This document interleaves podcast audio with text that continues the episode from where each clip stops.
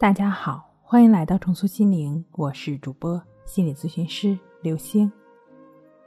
本节目由重塑心灵心理训练中心出品，喜马拉雅独家播出。今天要分享的内容是十五分钟法则强迫症自愈三步法。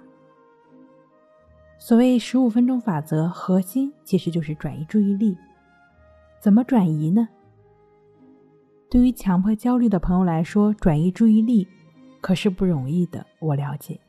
你需要尝试把注意力转移开强迫症状，无论是你正在经历着的强迫思维，还是行为上的强迫，即便只是转移短暂的几分钟、几秒钟，都是很好的。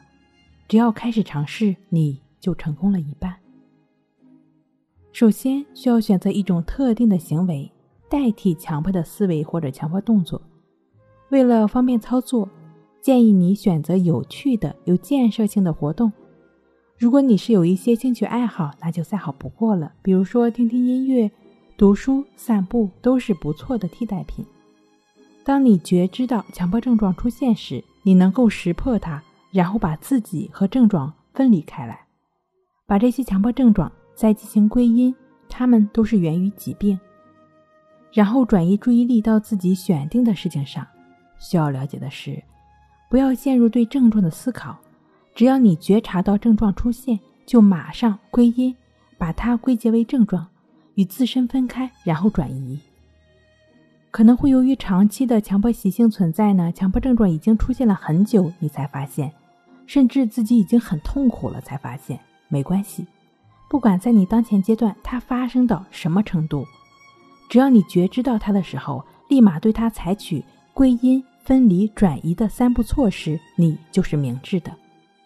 狡猾的强迫可能在你刚刚采取完三步之后又出现了。保持耐心，保持耐心，一定要保持耐心，不要陷入强迫的圈套。保持耐心，持续采取三步法。如此，你可以选择不做强迫症的奴隶，将强迫思考瓦解之后，做应该做的事情。这期间呢，你可能会花费不少的精力。尤其是每次采取这三步法，几乎都可能让你感觉到不舒服。是的，这与你以往的强迫模式不同。你要相信，方向是对的，改变的过程虽然艰辛，但结果却是好的。短期的目标呢，就是延迟强迫；量化一点，就是把延迟短期时间定在十五分钟以上。只要不断练习，将会大大的减轻强迫症的强度。一般而言。越多的练习就会越顺手，不久之后就会延迟二十分钟、三十分钟以上了。长期的目标呢，就是不再对强迫起任何的反应，瓦解反强迫。假以时日，脑部生化就会被改变。但是不要期待这些想法或者念头马上就能消失，你要坚持做自己选择的活动，强迫症状会因为你的行为逐渐减弱，最终消失。即便非常顽固，但你也是能够体会到，这在一定程度上能够控制你的强迫。你正在进行的就是不让强迫控制你，逐渐摆脱强迫的束缚。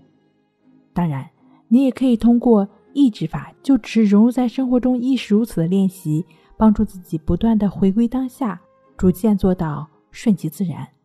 好了，今天跟您分享到这儿，那我们下期再见。